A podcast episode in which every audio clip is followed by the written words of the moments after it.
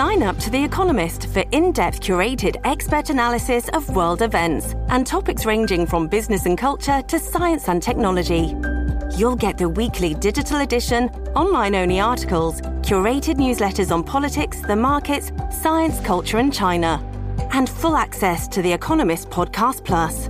The Economist is independent journalism for independent thinking. Go to economist.com and get your first month free. Was war? Was wird?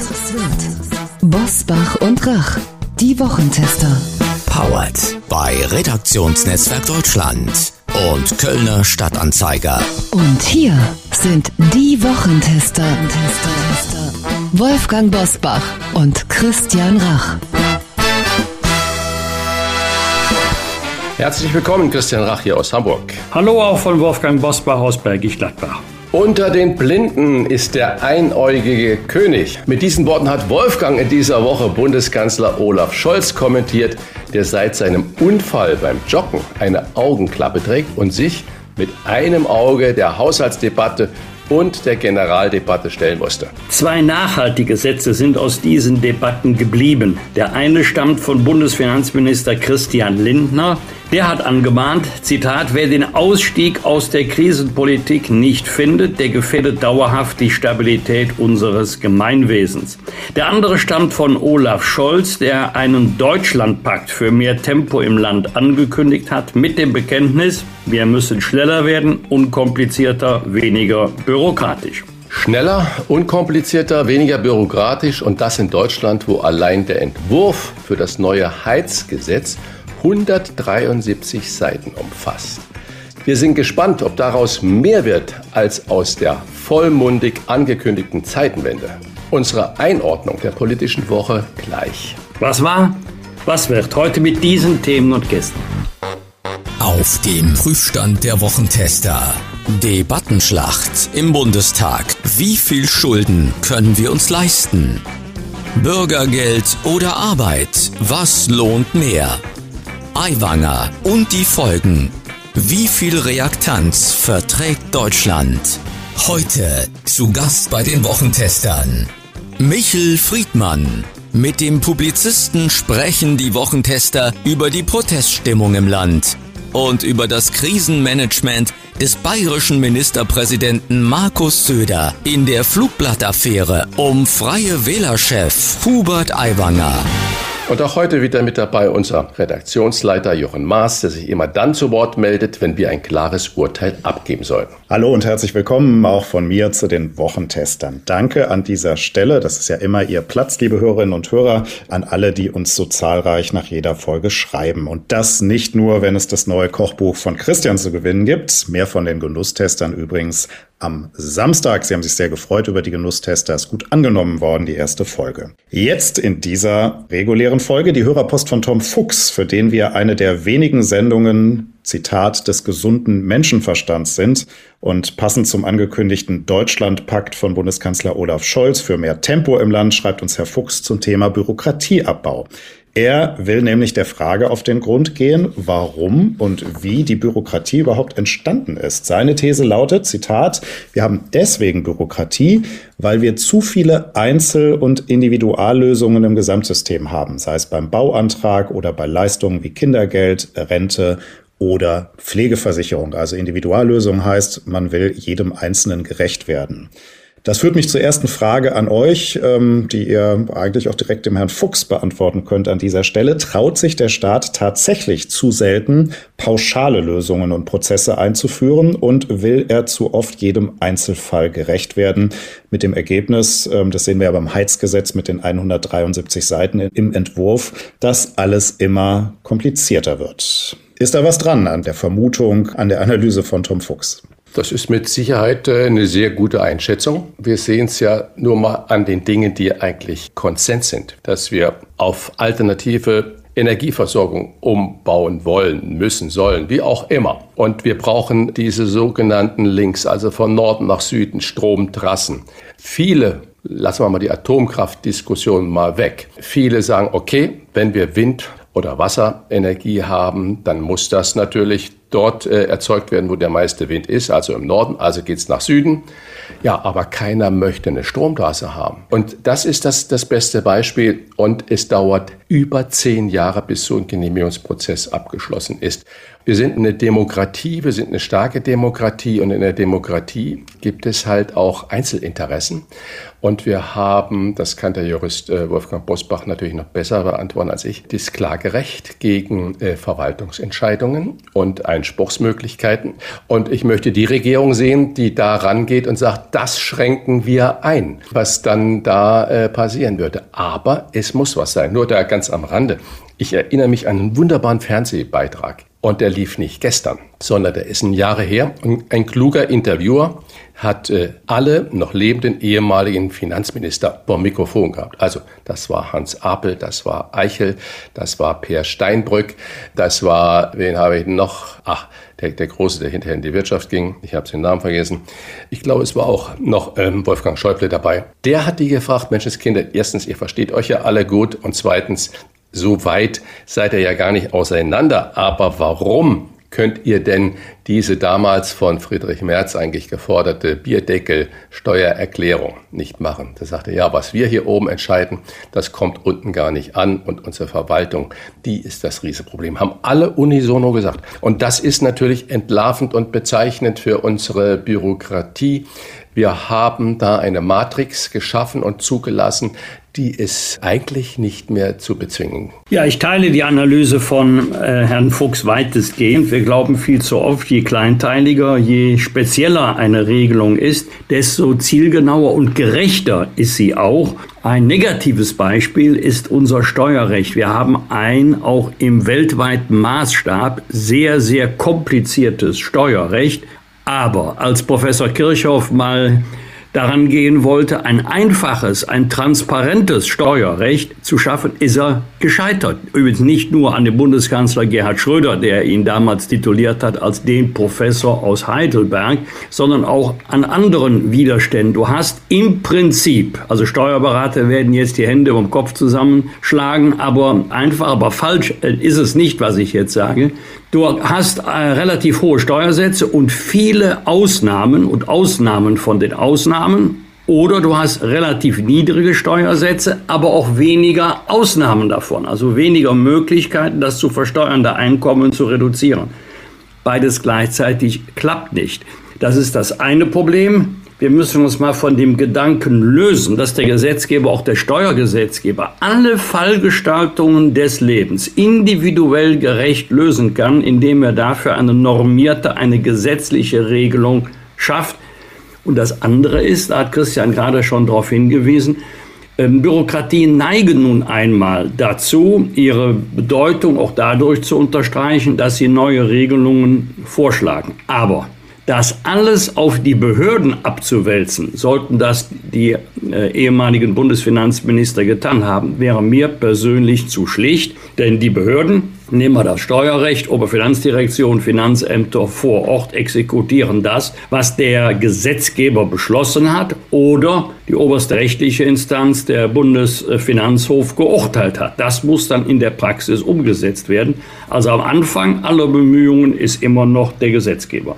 Vielen Dank für diesen Auftakt an euch und vielen Dank für die Mail, lieber Tom Fuchs. Wenn auch Sie eine Frage haben, schreiben Sie uns unter kontakt.diewochentester.de. Wir werden das demnächst noch ein bisschen häufiger machen, mehr dazu in der kommenden Woche, denn ein Ergebnis unserer großen Umfrage unter Ihnen ist, dass Sie besonders den direkten Austausch mit uns schätzen. Das werden wir intensivieren. Wer noch nicht teilgenommen hat an der Umfrage, einfach mal in den Show Notes gucken und klicken und noch teilnehmen, bevor wir den Sack zumachen und alle Ergebnisse auszählen. Jetzt starten wir in die Top-Themen der Woche. Wie war die Woche?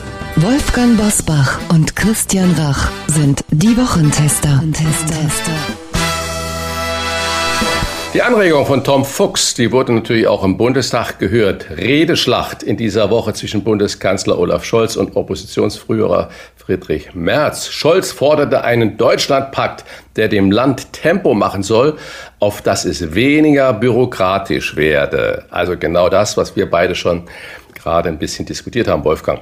Ein Deutschlandpakt zum Bürokratieabbau, das klingt nach echter Zeitenwende. Hältst du sowas für realistisch oder ist es nur das übliche Geplänkel und es geht alles so weiter, wie es war? Also zu Beginn meiner politischen Arbeit hätte ich gesagt, wir schaffen das. Aber, der Satz ist ja später dann noch in anderem Zusammenhang gefallen. Aber mittlerweile bin ich da komplett desillusioniert. Das hat nichts mit der Ampelregierung alleine zu tun. Das habe ich auch von allen anderen Regierungen davor gehört. Es gibt ja auch einen Normenkontrollrat im Bundeskanzleramt. Zumindest gab es ihn mal. Also, liebe Freunde, wenn der Olaf Scholz wenigstens drei, vier konkrete Beispiele genannt hätte im Bundestag, da hätte man ja sehen können, ist das jetzt ernst gemeint oder ist das eher so ein Placebo oder eine Beruhigung, weil ja mittlerweile alle der Auffassung sind, wir machen das, was wir machen, viel zu kompliziert, auch im Vergleich zu anderen Ländern. Ich könnte auch viele Planungs- und Genehmigungsverfahren sagen, die in anderen Ländern viel schneller gehen als bei uns in Deutschland. Und auch ein Beispiel aus der Geschichte, das ist wirklich interessant. Viele von uns haben doch schon so acht oder zehn Jahre nach der Wiedervereinigung gesagt, aber Respekt, was in den neuen Bundesländern in der Infrastruktur in relativ kurzer Zeit alles geleistet wurde, Straßen, Schienen, Wasserwege. Warum? Weil wir wussten bei der Wiedervereinigung mit dem Planungsrecht West, bekommen wir die Infrastruktur in den neuen Bundesländern nie zügig auf Vordermann gebracht. Das dauert alles viel zu lange. Deswegen haben wir ein Verkehrswegeplanungsbeschleunigungsgesetz beschlossen. Ein tolles Wort, Verkehrswege. Ja, wunderschön, ne? Ein wunderschönes Wort. Beschleunigungsgesetz mit einer gerichtlichen Instanz. Das war das Bundesverwaltungsgericht. Und wenn die beschlossen hat, war beschlossen. Entweder konnte gebaut werden oder nicht. Man hätte ja mal, weil sich das bewährt hat, auf den verwegenen Gedanken kommen können, nach Fristablauf, das war ja befristet, dieses Recht auf die große Bundesrepublik Deutschland, auf alle 16 Bundesländer zu übertragen. Nein, ist leider nicht geschehen. Also, wenn etwas dringend ist, schafft es der Gesetzgeber doch. Aber, Freunde, wir müssen immer nach vier Jahren Bilanz ziehen. Was nützen uns 100 gestrichene Vorschriften, wenn 200 neue dazugekommen sind. Also warten wir mal ab, was aus der Zeitenwende unter der Überschrift Entbürokratisierung wird. Ich persönlich bin da Skepsis, aber schön wäre es, wenn ich Unrecht haben würde. Menschen können im Gegensatz zu Ihnen einfach rechnen, war einer der Vorwürfe von CDU-Chef Friedrich Merz. Thema war die Frage, inwiefern sich Arbeit in niedrigeren Einkommensklassen durch die geplante Erhöhung des Bürgergeldes noch lohnt. Laut einer aktuellen Bildumfrage sagen 52 Prozent der Deutschen, Arbeit lohnt sich nicht. Christian, du hast einen guten Überblick über die Gastronomie. Deine Einschätzung werden in der Gastronomie oder auch in anderen Branchen zukünftig noch mehr Kellnerinnen und Kellner oder Hilfsköche sagen, ich entscheide mich lieber fürs Bürgergeld als für den Stress in Küche und Service. Ja, ich weiß nicht, ob diese Fragestellung dann äh, so genau richtig ist. Also ich denke nicht, dass es bei vielen der Kollegen und Kolleginnen ein aktiver Entschluss ist, dass sie hochrechnen. Aber die Tendenzen, da hatten wir letzte Woche schon mit Uli Jörges natürlich auch drüber diskutiert, die ist zweifelsohne da, dass die Leute, die dann acht, neun Stunden äh, arbeiten und am Ende vielleicht 200 Euro im Monat mehr haben, als wenn sie nicht arbeiten, sich das natürlich überlegen, ob sie in diesem Job bleiben. Auf der anderen Seite, wir sind ja alle für den Mindestlohn und am besten noch mehr. Und wenn ich dann aber auch in seriösen Medien die Rezessionen lesen über Gastronomiebetriebe, die Preise, die dann ein Schnitzel dann oder eine Portion Nudeln dann mal kosten soll, dann wird mir also regelrecht immer übel. Man auf der einen Seite sagt man, die es von den Lebendigen, das kann sich ja keiner mehr leisten, fordert aber gerechte Bezahlung für die Mitarbeiter. Es ist ja nicht so, dass diese erhöhten Preise alles immer nur in die Tasche der Chefs und der Chefinnen geht und das Auto immer noch dicker wird, das dann vor der Haustür steht. Nein, viele Betriebe haben erkannt, dass der Staat das Problem nicht regeln kann kann, sondern dass sie selber dieses Personalproblem in die Hand gehen müssen. Und dazu gehören sehr, sehr gute Arbeitsbedingungen und nicht nur Bedingungen, sondern auch Bezahlungen. Das macht natürlich zusätzlich zu den erhöhten Energiekosten, zu den erhöhten äh, Kosten für Lebensmittel, die äh, Mehrwertsteuerdiskussion, äh, die ja jetzt da ganz massiv gerade äh, aufläuft, äh, das treibt natürlich die Preise und äh, deswegen sind diese Diskussionen, ich würde sie gar nicht auf deine Frage auf die Gastronomie beschränken, in den Pflegeberufen, bei den Ärzten, in den Praxen, aber auch in Handwerksbetrieben oder sonst was.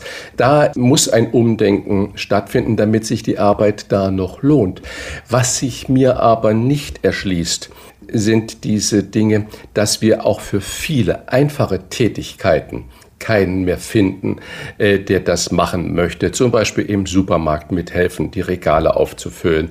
Unglaublich viele Tätigkeiten. Dafür werden ebenfalls keine Menschen mehr gefunden. Ich äh, denke, da sollte man drüber nachdenken, ob das nicht wirklich mit dieser, von, wie du es gerade gesagt hast, Erhöhung des Bürgergeldes auch zusammenhängt. Weil warum soll jemand Mineralwasserkisten oder sonstige Kisten stapeln, wenn er für das fast gleiche Geld diese harte Arbeit nicht machen soll? Da ist was dran. Und das können wir hier im Gespräch nicht äh, machen. Und die Bildzeitung, wenn sie 50 Prozent der Bevölkerung glaubt ja, 50 Prozent glaubt nein, ähm, dann sollte das einem zu denken geben. Und man muss darüber nachdenken, wie man die Arbeit attraktiver macht oder ob es doch Verpflichtungen gibt, wenn die Leute Bürgergeld bekommen, dass man nicht dann auch vom Staat oder von der Sozialgemeinschaft ein Entgegenkommen oder eine andersweitige Verpflichtung äh, dieser Leute haben kann. Es gibt viele, denen geht es nicht gut, das wissen wir alle. Darum geht es überhaupt nicht. Die sollen von der Solidargemeinschaft unterstützt werden. Aber äh, man muss auch gucken, dass die Leute, die sagen, nee, warum soll ich das tun, dass man denen eben nicht einfach diese Freiheit äh, der Wahl überlässt. Vielleicht noch zwei Gedanken von mir ergänzend. Berühmt geworden ist ja die Zahl 2311 Euro, eine amtliche Zahl für einen Vier-Personen-Haushalt, genau. also zwei genau. Erwachsene plus zwei Kinder im Bürgergeldbetrug. Und diejenigen, die jetzt überlegen, Arbeitseinkommen oder Bürgergeld, vergleichen ja nicht Bürgergeld mit ihrem zukünftigen Bruttoeinkommen, sondern mit ihrem zukünftigen Nettoeinkommen. Und in der Tat mag es dann Fallgestaltungen geben, wo sich manche sagen, bei wirtschaftlicher Betrachtung lohnt sich das für mich nicht. 2311, das ist ja inklusive Kosten der Unterkunft, weil ich auch durch Erwerbstätigkeit nicht mehr verdienen kann. Aber ich bin der festen Überzeugung, es ist für viele auch eine Frage der Ehre oder eine Frage der Würde, ob sie ihren Lebensunterhalt Unbedingt. selbstständig, eigenhändig verdienen, durch eigene Hände Arbeit oder ob sie auf staatliche Transferleistungen angewiesen sein möchten. Ja, da hast du völlig recht und das dürfen wir natürlich überhaupt nicht vergessen, ähm, dass Arbeit auch Würde darstellt, wenn man denn auch äh, vernünftig bezahlt wird. Aber äh, im umgekehrten Schluss, wenn man sich das addiert, wie hoch sollen die Löhne noch steigen und wer kann sich dann was noch wie leisten? Auch das muss dann natürlich trefflich äh, diskutiert werden.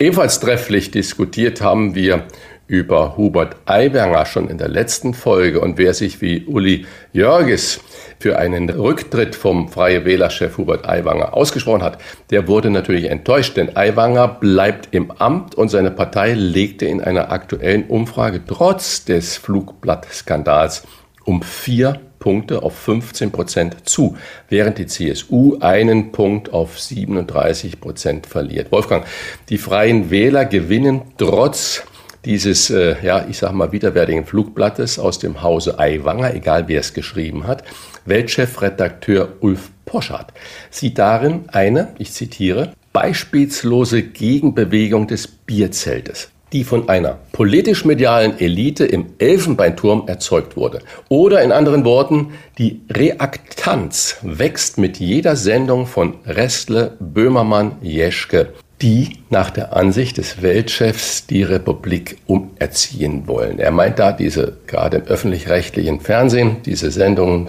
von Anja Reschke, von Böhmermann und von Restle.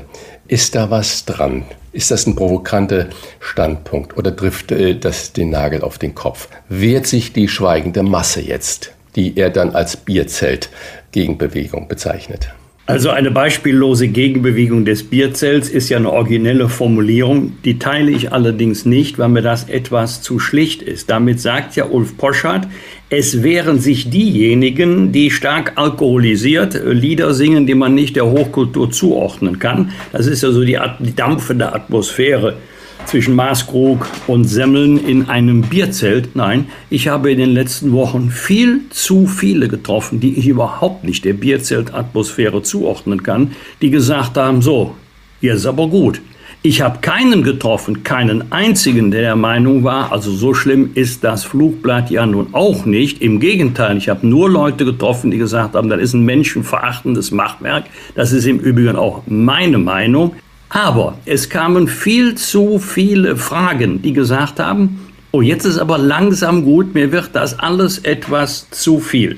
Erstens ist es 35 Jahre her, wie so dringt etwas nach 35 Jahren nach außen, ausgerechnet fünf Wochen vor der Landtagswahl in Bayern. Herr Aiwanger ist doch schon lange Parteichef, der ist doch schon lange Minister, da hätte man doch längst mal fragen können, und auch fragen müssen. Ist das ein ähm, Fehltritt, der niemals hätte passieren dürfen? Oder zeigt sich darin die Geisteshaltung von Herrn Aiwanger äh, über Jahrzehnte, die in dem Flugblatt zum Ausdruck gekommen ist? Ich habe am allerersten Tag der Aiwanger-Affäre gesagt, wenn wir es jetzt übertreiben, hilft das den freien Wählern. Genauso ist es am Ende. Ich glaube übrigens nicht so sehr am Wahltag, denn die Umfragen sind ja immer nur Momentaufnahme. Aber wenn Tag für Tag die halbe Republik gefragt wird und sich dann empörend äußert, während andere Themen überhaupt nicht angesprochen werden, dann sagen viele der Bevölkerung, Moment, hier, hier, hier stimmt was nicht.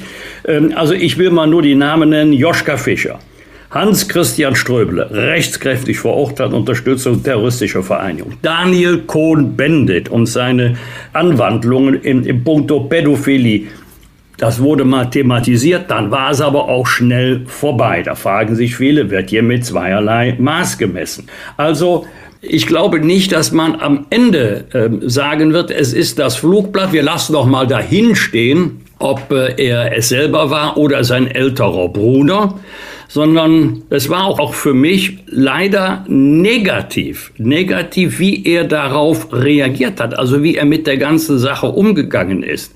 Das war immer so eine Mischung aus Trotz und Reue. Also mich hat der Umgang überhaupt nicht überzeugt. Er hat mich da eher ratlos zurückgelassen. Aber dass der Sachverhalt, wie war es denn tatsächlich, am Ende kaum noch eine Rolle gespielt hat, das hat mich schon etwas bedrückt.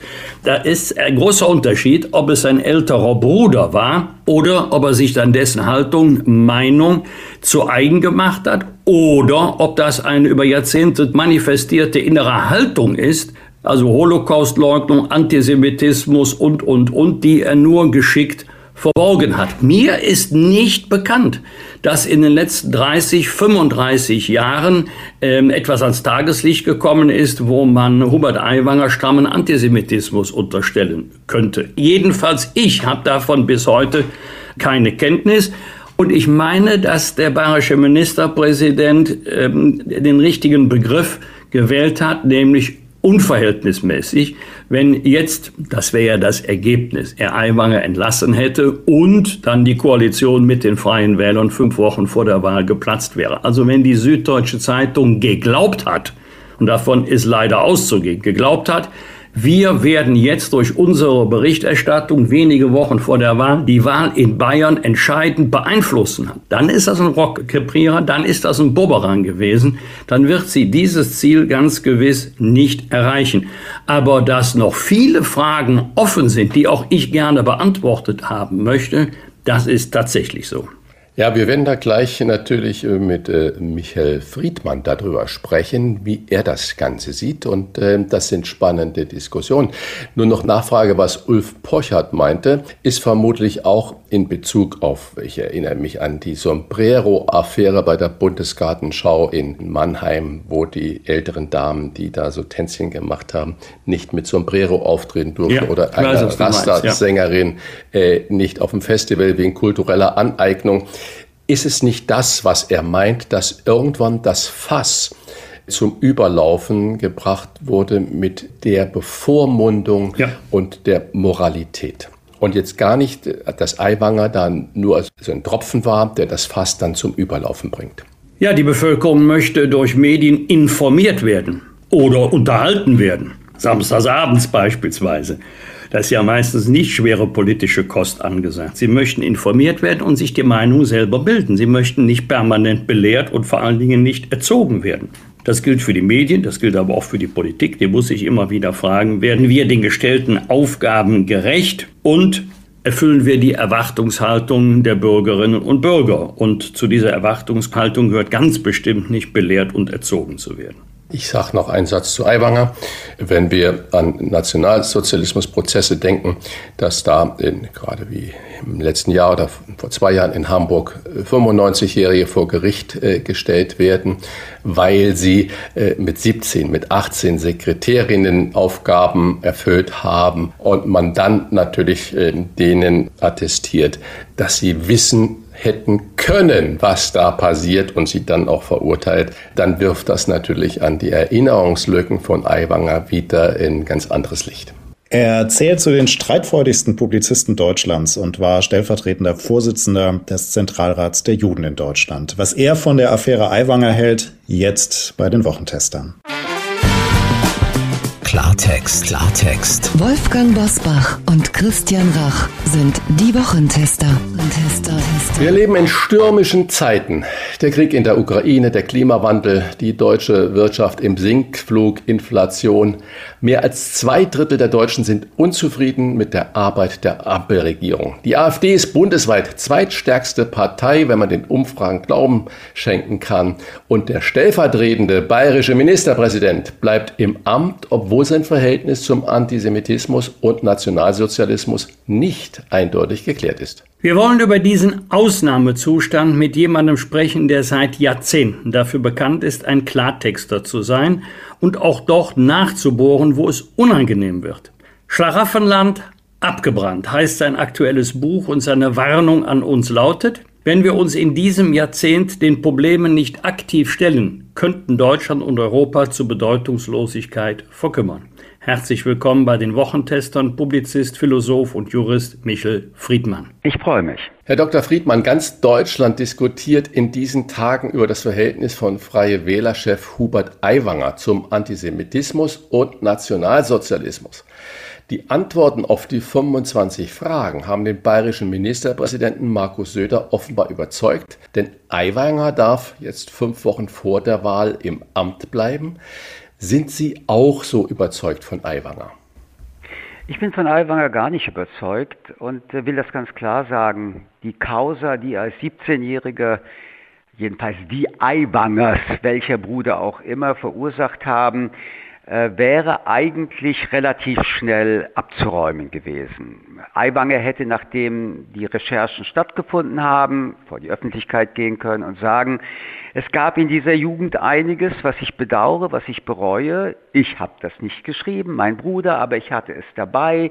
Und es gab vielleicht das eine und das andere, was in diese Richtung ging. Ich war 17 Jahre, übrigens keine Jugendsünde. Jugendsünden, das ist, äh, wenn das Kind irgendwann mal erschreckenderweise betrunken vor der Haustür ist oder was nicht in Ordnung ist, gesetzeswidrig, ein kleiner Ladendiebstahl.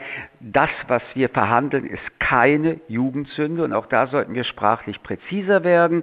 Aber nichtsdestotrotz, es tut mir leid, ich bereue es. Und wer mich in den letzten 30 Jahren begleitet hat, weiß, ich habe, nachdem ich bei dem Lehrerkollegium war, gelernt, mich verändert und nichts davon ist übrig geblieben. Und schon wäre die gesamte Sache implodiert, umso mehr sie auch nicht maximal recherchiert war.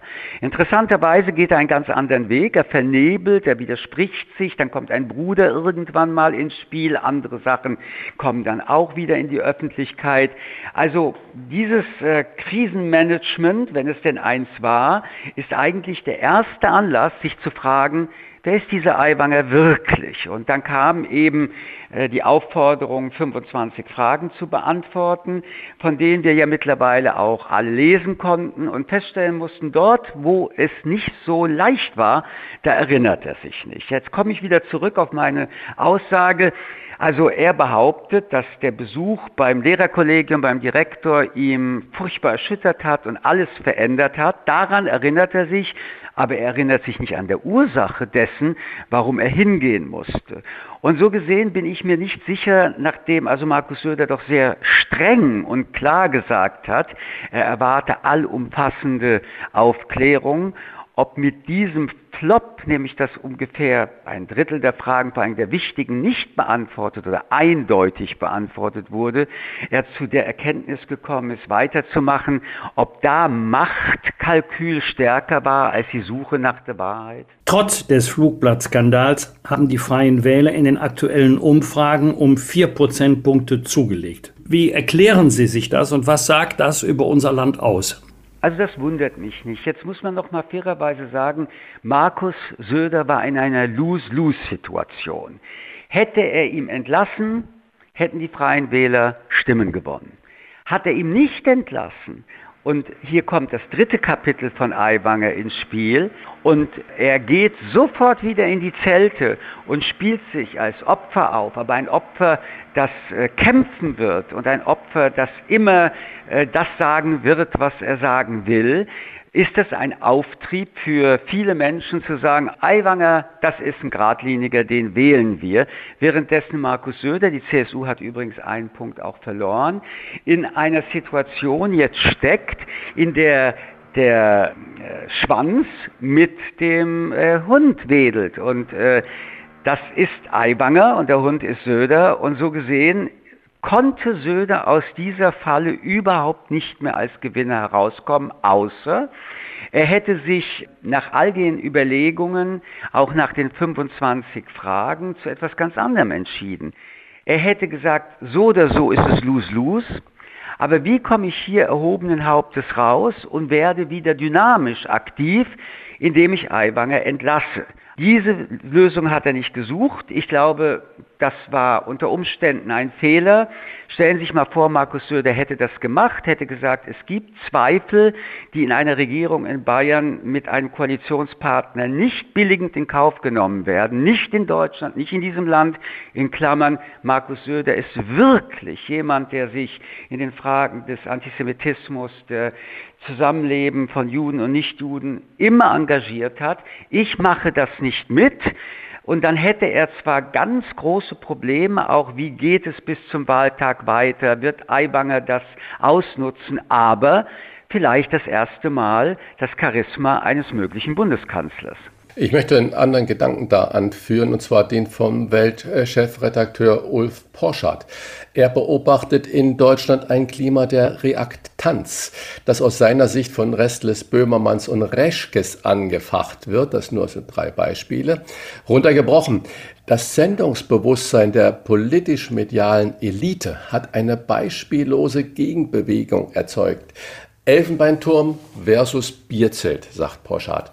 Wie viel Reaktanz erleben Sie, Michel Friedmann, denn in Deutschland? Ist das so, wie der Porsche Also ich finde das ganz spannend, dass mein Freund Ulf sowas schreibt, während er selbst zu dieser äh, Berufsgruppe gehört und auch seine äh, Welt und Welt am Sonntag sind ja nun nicht auch äh, gerade dafür bekannt, meinungsneutral zu sein. Kein Problem damit.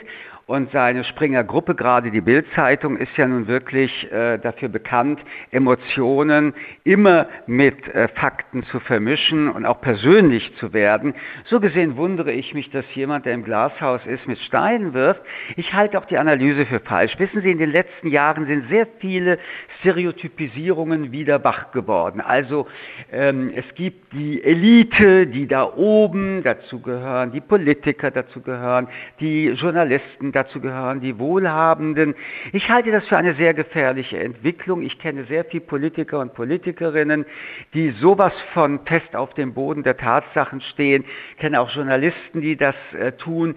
Es gab übrigens auch in den 80er, 90er Jahren immer ein Wettstreit zwischen Spiegel und Bild-Zeitung. So gesehen sind wir viel weiter gekommen. Ähm, und die sozialen Medien sind ja auch nicht zu vergessen, die heute eigentlich wesentlich ähm, die Meinungsmache beeinflussen. Und ganz ehrlich gesagt, um bei der Metapher von meinem Freund Ulf zu bleiben, wenn ich die Wahl habe zwischen Eliten und die da oben oder das Bierzelt, Und die Blase in Berlin werde ich immer noch die Blase in Berlin wählen, weil da wenigstens ein bisschen gedacht und reflektiert wird.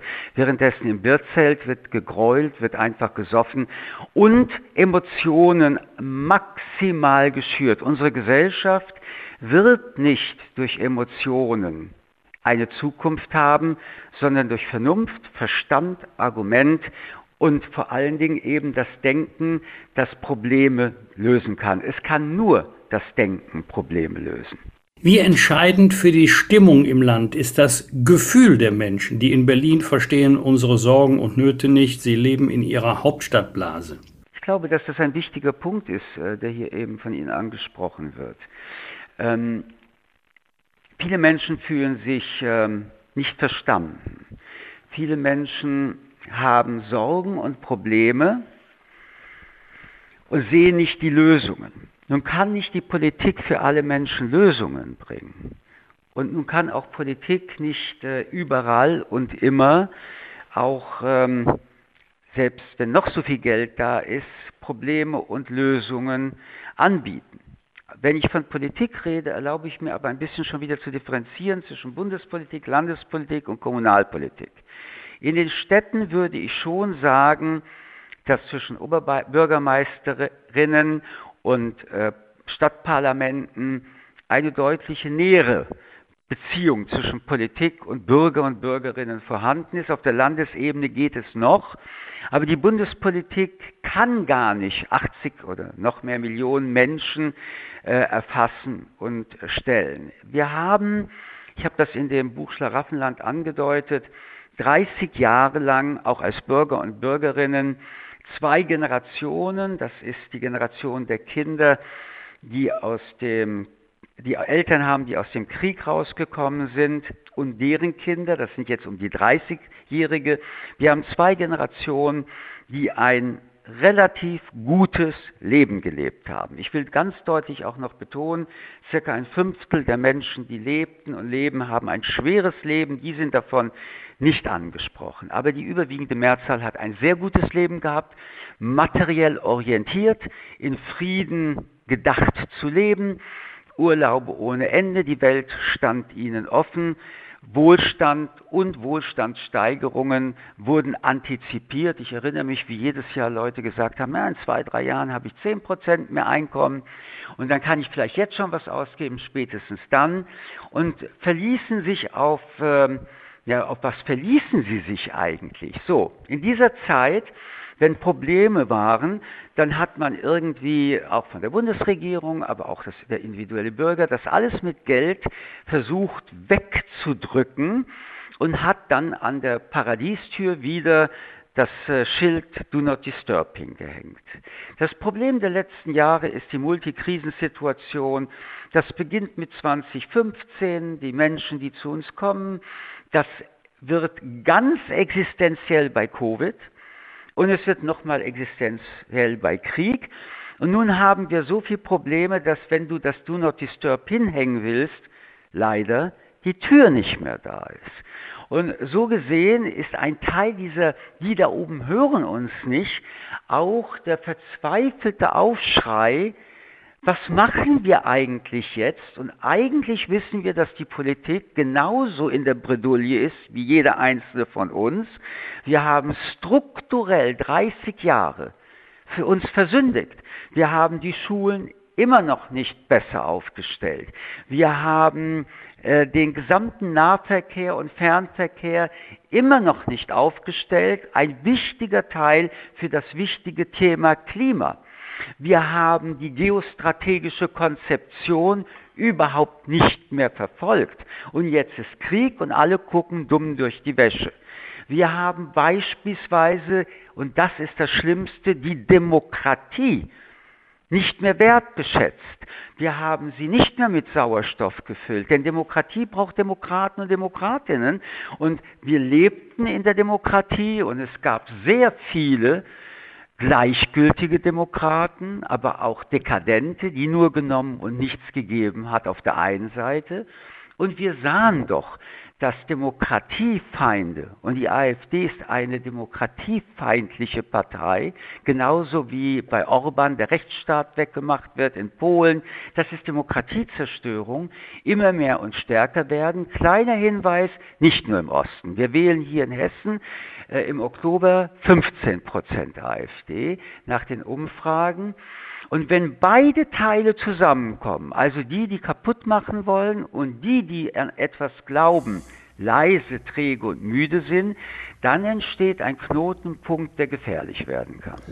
Aber Herr Friedmann, äh, was Sie jetzt gerade so ausführlich auch dargelegt haben und äh, vorher auch gegen die Position Ihres Freundes Ulf Pochert äh, doch angeredet haben, bringt mich aber dazu zu sagen, muss nicht doch von dieser Blase Berlin mehr auch mal auf das Bierzelt gehört werden, weil äh, wo ist denn die Debattenkultur und wo ist denn der Streit, wenn man nicht genau weiß, was im Bierzelt als Synonym für die einfachen Menschen, was da diskutiert wird und was den Menschen auf den Nägeln brennt. Ich weiß nicht, ob allen Menschen äh, die, der Kussskandal in Spanien jetzt auf den Nägeln brennt oder die Sombrero-Hüte der Tänzerinnen der Mannheimer Bundesgartenschau und so weiter und so fort.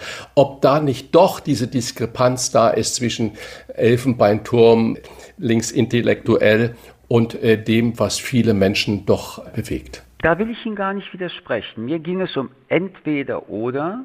Und wenn ich die Wahl habe zwischen entweder oder, bleibe ich beim Denken und nicht beim Grölen. Aber Sie haben vollkommen recht. Die Sensibilität, das offene Ohr für solche Geschichten wie äh, Bierzelte, das ist gar keine Frage. Das ist die Conditio sine qua non des äh, politischen Repräsentanten, dass er sich das alles anhört, anguckt und mit nach Berlin bringt. Darüber brauchen wir nicht lange zu diskutieren. Aber ich würde auch widersprechen, als Sie den Terminus einfache Menschen gewählt haben. Ich glaube, dass ähm, das ungerecht ist. Und in den Bierzelten sind Menschen, die Akademiker sind, Handwerker sind, äh, Angestellte sind. Ich glaube auch nicht, dass es den einfachen Menschen gibt. Das, das ist eine. Naja, und die Krönen aber auch nicht alle. Ich wollte nur sagen, das ist eine Bezeichnung, eine Metapher, die ich mir nicht aneigne. Wo Sie absolut recht haben, ist, dass gerade in solchen äh, Bierzelten zwar rau und nicht besonders differenziert, so das eine oder andere formuliert wird, was Politik extrem ernst nehmen muss. Aber weil Sie das von links gesagt haben, ich erinnere mich nicht, dass die CDU das ernster genommen hat. Michael Friedmann steht für viele Hörerinnen und Hörer für Klartext. Aber wie viel Klartext ist überhaupt noch möglich in einem Land, in dem der WDR sogar Blödeleien von Otto mit Warnhinweisen versieht? Naja, also rede gerne gleich über Otto und das, was Sie angesprochen haben, lieber Freund, aber im Prinzip Klartext kann jeder Mensch immer in diesem Land sagen. Wir ähm, haben gelernt, dass wenn ich etwas sage, auch wenn wir beide uns unterhalten haben, und ich habe das immer als große Bereicherung empfunden, dann gab es oft Widerspruch von Ihnen. Ja, großartig, dadurch musste ich mich anstrengen und Argumente suchen. Und hier beginnt eigentlich das, was Streitkultur ist und was wir nicht gelernt haben und die, die es gelernt haben, langsam wieder verlernen, dass Streiten folgende Voraussetzung hat. Erstens die Anerkennung des Streitpartners. Wenn ich sage, ähm, blonde Frauen sind eh blöd, dann findet kein Streit statt, weil ich bereits der anderen Person die Streitäquivalenz abgesprochen habe.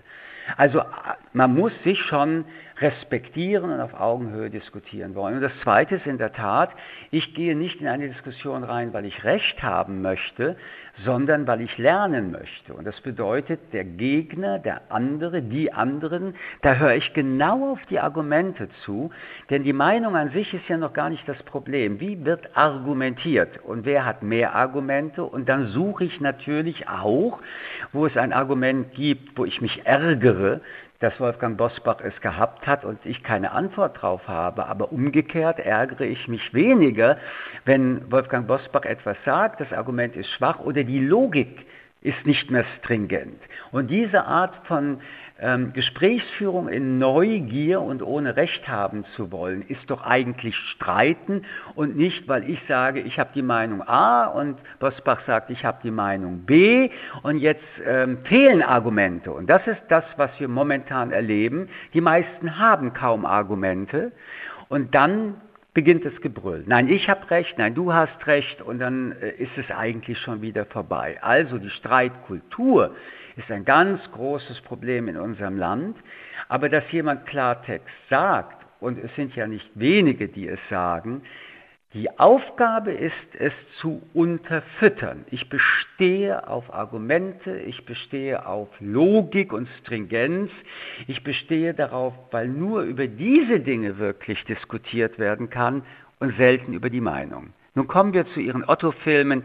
Ich halte das äh, auch für etwas äh, Absurdes. Es gibt nämlich etwas, was wir dann doch bedenken müssen. Wenn Sie in Museen gehen und spätestens im 19. Jahrhundert sind, gibt es viele Werke, wo ähm, Sachverhalte, aber auch Personen, Männer und Frauen dargestellt werden, wo wir heute alle den Kopf schütteln würden. Kämen wir auf die Idee, all diese Werke aus den Museen rauszunehmen ist denn nicht das Museum und die fünf Jahrhunderte, die es gerade ausstellt, für uns eine Erkenntnismöglichkeit zu sehen, guck mal, das war damals so, das war damals so und heute ist es so und wir vergleichen es alles und sagen, mein Gott, die Kunst von heute ist eine, unabhängig jetzt der künstlerischen Arbeit, die eine Gesellschaft repräsentiert, die dann doch eine fortgeschrittenere ist, eine humanistische ist. Aber das muss ich ja auch lernen im Vergleich zu der Brutalität der Zeit des 16., 15., 14. Jahrhunderts. Also ich halte nichts davon, ähm, sich ähm, so weit ähm, in diese Fragen hineinzubiegen, dass man auch Warnschilder äh, stellt. Wenn Sie Filme aus den 50er, 60er, 70er Jahren nehmen, dann tun Sie doch auch die Kultur und die Gesellschaftskritik in dieser Zeit abbilden. Ja, das ist in der Zeit das Leben gewesen. Und das ist ja die Aufgabe auch der Kunst. Sie ist in der Zeit, in der sie die Kunst produziert, die reflektierende Ebene, sie auf der Filmwand darzustellen. Einige machen das sehr kritisch, andere machen es nur reproduziert und dass äh, Otto und andere furchtbare Klamauk-Frauenwitze gemacht haben, die tatsächlich unerträglich sind aus heutiger Sicht, zeigt aber, wie wir uns entwickelt haben und demonstriert in realita, wie diese Zeit damals war. Also ein bisschen mehr Zutrauen an die Zuschauerinnen, dass sie so etwas auch selbst begreifen. Herr Friedmann, Sie kritisieren in Ihrem Buch, dass wir uns zu lange unseren Ängsten nicht gestellt haben, auch weil es uns zu gut ging. Ihr Ziel ist es, dass wir anders mit Problemen umgehen. Wie gelingt das, wenn sich immer weniger Menschen zur Mittelschicht zählen, der Job unsicher ist und der normale Alltag fast unbezahlbar wird? Die meisten Menschen in Deutschland bezahlen ihren Alltag und es geht ihnen auch noch ganz gut. Es gibt eine verstärkte Grenze, die sich öffnet zwischen ähm, den Bürger und ähm, den Menschen, die drohen, in das Kleinbürgertum ökonomisch zurückzufallen und einen noch kleineren Kreis an Menschen, die drohen, aus dem Kleinbürgertum herauszufallen. Aber wir sollten dann doch dieses Land ähm, strukturell und ökonomisch heute noch nicht so kaputt reden. Den meisten Menschen, auch den bürgerlichen Schichten, geht es noch gut genug, um ähm, ein gutes Leben zu führen. Ähm, lassen Sie uns kurz über die Angst sprechen. Die Angst und die Sexualität sind die zwei Urgefühle des Menschen. Die Angst, damit er überlebt, die Sexualität, damit ähm, neue Generationen entstehen. Das ist ein ähm, ethnologischer, ähm, zivilisatorischer Prozess der Natur, wie bei allen anderen Tieren und Säugetieren auch. Angst ist ja äh, eine völlig irrationale Situation, die in der Tat in den letzten 20, 30 Jahren, vor allen Dingen auch bei jüngeren Leuten, ähm, keinen oberflächlichen Ansatz fanden, ängstlich zu sein. Also die meisten hatten Jobs, die meisten haben irgendwie die Schule geschafft, die meisten haben nicht schlecht verdient, die meisten haben immer mehr verdient. Die Welt war schön, man flog für 50 Euro mit Ryanair äh, durch die Welt und ähm, man konnte sich relativ gut ein Leben äh, erlauben. In dieser Zeit übrigens verschieben sich auch Werte und der Wert äh, dessen, was man sich zu erzählen hatte. Also es war jetzt nicht mehr besonders wert, Professor an einer Universität zu sein, weil die nicht so toll verdienen. Dafür war es sehr wertvoll, ein Immobilienmakler zu sein oder in der Bank zu arbeiten oder der Versicherung, weil man da sehr viel verdiente. Das Verdienen, das Geld wurde zum wichtigsten Wert und die Angst, die war kaum gegeben. Nun ist das aber oberflächlich gewesen, weil unter der Oberfläche bleiben Menschen, viele Menschen auch in unserem Land, denen es nicht gut ging, die haben zu Recht äh, dieses Gefühl gehabt und die Welt bleibt nicht stehen. Überall gab es Probleme und selbst in dieser Zeit, wir haben 2008 die Finanzkrise gehabt, die aber erstaunlich soft an Deutschland vorbeigegangen ist. Wir haben 2015 die Krise gehabt, dass Menschen zu uns geflüchtet sind, eine starke Polarisierung in der Gesellschaft. Wir haben jetzt auch Covid gehabt und das war eine existenzielle, äh, brutale ähm, Situation für Menschen, ein Weckruf, dass ihre Illusion, man könnte immer älter werden, alle Krankheiten werden medikamentös äh, erfasst werden können und der, der Kränkungsmoment, der Mensch ist endlich, aber der, das Universum nicht, hatte eine kleine, kleine äh, Möglichkeit gefunden, äh, sich äh, zu beruhigen. So, und ähm, Jetzt ist Angst. Diffuse Angst, weil diese Multikrisen ähm, auch deutlich machen, dass das Leben so nicht mehr sein wird. Und diese Angst muss ja jetzt übersetzt werden. Und das heißt, man muss aus der Angst herauskommen in die konkrete Furcht. Und in der konkreten Furcht muss man sich jetzt tierisch anstrengen und denken, ja, was mache ich jetzt? Und da kriegen schon sehr viele Menschen Muskelkater auf diesem Weg, weil sie nicht trainiert sind. Das heißt, am äh, ja, Jahrzehnte hatten wir zu wenig Angst. Jetzt müssen wir Angst haben, um sie umzusetzen, aber sind überhaupt nicht trainiert damit.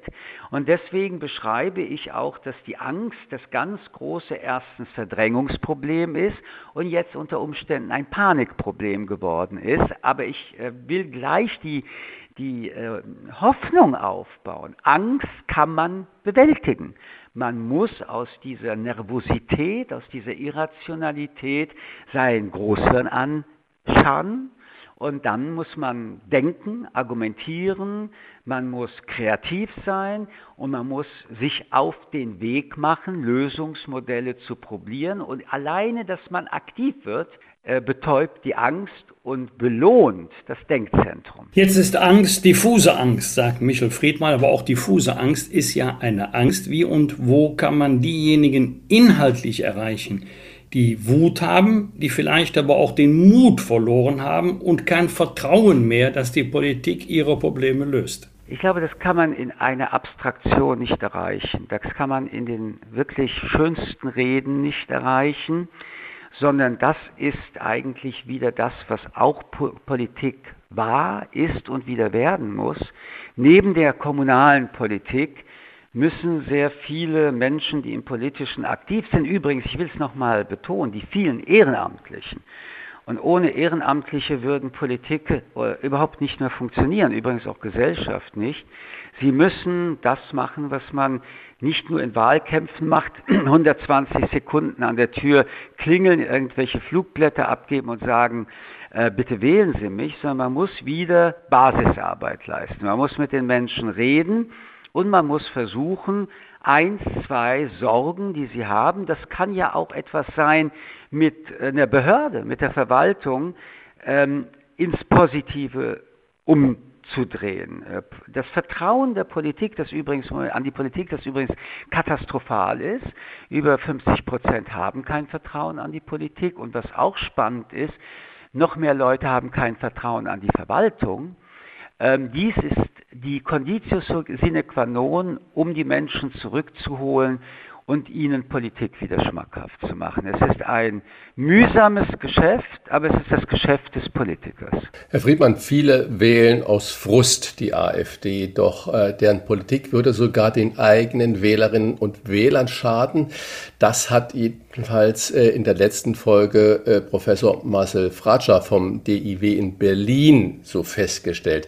Warum erkennen mehr als 20 Prozent der Deutschen offenbar diesen Widerspruch nicht? Wenn wir von der AfD reden, müssen wir einige Wahrheiten äh, einführen, die aus der Vorzeit kommt. Erste Bemerkung. Es gab nach der, Gründungs, äh, der Gründung der Bundesrepublik keinen Tag ohne Nazis. Und damit meine ich die Originale. Sie sind alle reingeflutscht in wichtige Funktionen. Verwaltung, Politik, Polizei, Bundesnachrichtendienst, Professuren, ähm, überall dort, wo Machtzentren waren, waren sie auch, in der Industrie sowieso. Das heißt, auch im Journalismus. Das heißt, wir sind nach 1948 ja nicht äh, mit neuen Menschen in dieses Land gekommen und haben dadurch eine andere Welt bauen können. Diese Menschen haben ihre Macht sehr gut ausgebreitet. Äh, Netzwerke ohne Ende, das ist alles mittlerweile ähm, recherchiert und beschrieben. Und ähm, das zweite, der zweite Punkt ist, diese Menschen haben mit ihren Kindern nicht gesprochen. Denn wer in den 50er, 60er Jahren nach Deutschland kam, sah ja nicht überall Gefängnisse, wo die Mörder, die äh, Mittäter, die Anstifter, ähm, die ähm, aber auch äh, Taten begangen haben, wie ähm, die Enteignung jüdischen Vermögens ähm, und, und, und in Gefängnissen saßen, sondern es war eine weiße Tapete und noch eine weiße Tapete und noch eine dritte drüber geklebt wurden, damit man das Braune nicht sah. Und diese Menschen sprachen nicht mit ihren Kindern, äh, denn mit ihren Kindern sprechen war eine Gefahr, die Biografie ähm, aussprechen zu müssen. Und dieses Land hat sich kollektiv geeinigt, ich tue dir nichts, du tust mir nichts, wir haben eine kollektive Amnesie und so leben wir weiter. Paradoxerweise haben diese Menschen dann demokratisch sehr gute Dinge auch gemacht, aber ein Teil davon blieb im radikalen Lager. Sehr viel Industrielle wurden, äh, haben Geld bezahlt, damit die Nazi-Organisationen weiter wirken konnten. Die NPD knapp 5% bei einer Bundestagswahl, Republikaner in Baden-Württemberg hat 10%. Rechtsterrorismus hat es immer schon gegeben. Die Bärsportgruppe ist nur ein Stichwort. Und die Nationalzeitung, eine wirkliche Hetzzeitung, war an jedem deutschen Kiosk zu finden wie den Spiegel. Warum ich an sowas erinnere, ist, weil jetzt die zweite Generation, die ungefähr 60 Jahre alt ist, davon äh, schwer infiziert ist. Das heißt, auch sie haben das Lernen, ich komme aufs Streiten zurück, ebenfalls nicht so richtig gelernt. Denn Streiten lernst du in der Familie. Du siehst, wie die Eltern streiten, du siehst, wie die Eltern mit dir streiten, du siehst, wie die Eltern mit anderen streiten. Und wenn da wirklich ein gutes Vorbild ist, dann bist du ja schon voll ausgebildet, wie du streiten sollst. Ja, und dann bleibt es dabei, das ist der dritte Punkt, dass der Judenhass, der Rassismus, also die menschenfeindlichen Narrative ja auch nicht aufgehört haben mit 45 äh, und das gilt für andere Länder auch. Und dass wir eine Zahl von 15 bis 20 Prozent Potenzial in Deutschland nach allen wissenschaftlichen Messungen schon in den 70er, 80er, 90er Jahren und natürlich auch in den 2020er Jahren hatten. Aber es gab Enthemmungen in den letzten Jahren das waren Schläfer. Äh, die Enthemmung beginnen mit Thilo Sarrazin. Sie gehen weiter mit Martin Walser. Da werden zwei hochgeschätzte und anerkannte Personen plötzlich mit ihren ähm, Bemerkungen, aber auch mit ihren Büchern ähm, zu einem Zentrum, äh, wo sich die gutbürgerliche Schicht äh, treffen konnte und genickt, genickt, genickt, genickt hat, zu Recht oder zu Unrecht, in ein paar Passagen völlig zu Recht, zu Unrecht, in anderen, wo man sich gefragt hat, hallo, das reicht schon. Und dann kommen die Krisen und die AfD, die ja eine wirtschaftspolitisch rechtskonservativ orientierte Partei war, die aber auch schon Rassismus durchgeführt hat. Ich erinnere, immer waren die Südländer die Schlechten und die Nordländer die Guten, entwickelte sich zu einer Radikalität, wie wir sie bis heute behandeln und besprechen und die einen großen Erfolg äh, unabhängig der Person erstmal hatte. Und man muss sich dann doch vorstellen, die Wölfe haben ihr Schafspelz ausgezogen und sind immer noch stark. Letzte Bemerkung, möchte wirklich dafür plädieren, dieses Thema nicht zu einem Ostthema zu machen. Erstens, weil viele Rechtsextremisten sind äh, nach der Vereinigung äh, nach, in die DDR, ehemalige DDR gegangen und haben ganz schön dort ausgebildet. Ich weise auch darauf hin, dass Dr. Gauland, Dr. Höcke und äh, auch alle anderen Funktionäre eigentlich aus dem Westen kommen. Aber es gibt da so eine Entlastung im Westen. Wir schieben alles auf den Osten. In Wirklichkeit habe ich jetzt Wahlen in Hessen 15 Prozent AfD sind äh, in den Umfragen. Also ist es ein gesamtdeutsches Problem. Und im Osten gab es natürlich auch Rassismus und Antisemitismus. Da konnte der Titel Das antifaschistische Deutschland auch nicht helfen. Übrigens, als ob Ostberlin nicht Synagogen anzündete wie Westberlin. Und deswegen waren die Legenden in der ehemaligen DDR alle falsch und verhüteten das, was wir in Westdeutschland gemacht haben. Eine Aufklärungskampagne, wo wir der Wahrheit und der Verantwortlichkeit und der Schuld sehr nahe gekommen sind. Zitat, ich bin Angst, seit ich mich erinnern kann, schreiben Sie. Wie äußert sich diese Angst in Ihrem Alltag und machen Ihnen Hubert, Wei, Hubert Aiwanger und die AfD auch Angst? Ich bin äh, auf einem Friedhof geboren. Meine Eltern und meine Großmutter waren die einzigen Überlebenden. Bei mir zu Hause wurde geweint und getrauert, auch gelacht, ja, aber der Schwerpunkt war schon am Trauern. Meine Eltern waren die Friedhofswärter ihrer Familie und ich war ihr jüngster Lehrling. Meine Jugend war davon geprägt, dass meine Mutter zutiefst ängstlich war, wenn das Telefon um 21 Uhr klingelte, zitterte sie, zitterte sie am ganzen Leib, auch wenn sie Polizisten sah. Mein Vater, der das anders äh, kompensierte, war ein sehr vereinsamter, trauriger Mann. Und ähm, als ich nach Deutschland kam, hatte ich Angst. Ähm, das waren die 60er Jahre. Und die Stabilität ähm, war sehr oberflächlich. Man redete und hörte Dinge, wo man sich gewundert hat, immer noch. Es gab eine Bundesregierung, die mit Herrn Globke begonnen hat, immerhin der Kommentator der Rassengesetze. Das alles machte uns Angst und ob denn Deutschland mittlerweile, was die Kruste der Zivilisation anging, eine belastbare hatte, konnte auch damals für niemanden evaluiert werden. Wenn Sie mich äh, fragen, ich habe mein ganzes Leben, das ist ja bekannt, ähm, mich für die Menschenwürde und für den Pluralismus äh, des Menschen engagiert, dann gab es, als ich auch noch im Zentralrat der Juden in Deutschland war und die wirklichen Kerne ähm, der menschenverachtenden Gruppen auch äh, hautnah erleben musste, wirklich immer schon ähm, eine brutale Gewaltgruppe, die sich ähm, auch ausgetobt hat. Und es gab immer schon so eine Nostalgie, ähm, damals war doch alles nicht so schlimm. Es veränderte sich aber in diesen 2000er, einiges habe ich bereits erzählt, und dass eine Partei, die beispielsweise über den Fliegenschiss der Geschichte redet, wenn es um Auschwitz geht, Originaltöne von Gauland, oder wenn die AfD versucht, den Schlussstrich wieder einzuführen, dann kombiniert mit der hohen Wählerzahl mache ich mir große Sorgen. Das ist nicht dasselbe im Volkszelt. Man darf das, was in Bayern im Volkszelt passiert und übrigens was Aiwanger macht, nicht gleichsetzen mit der AfD. Das wäre unredlich.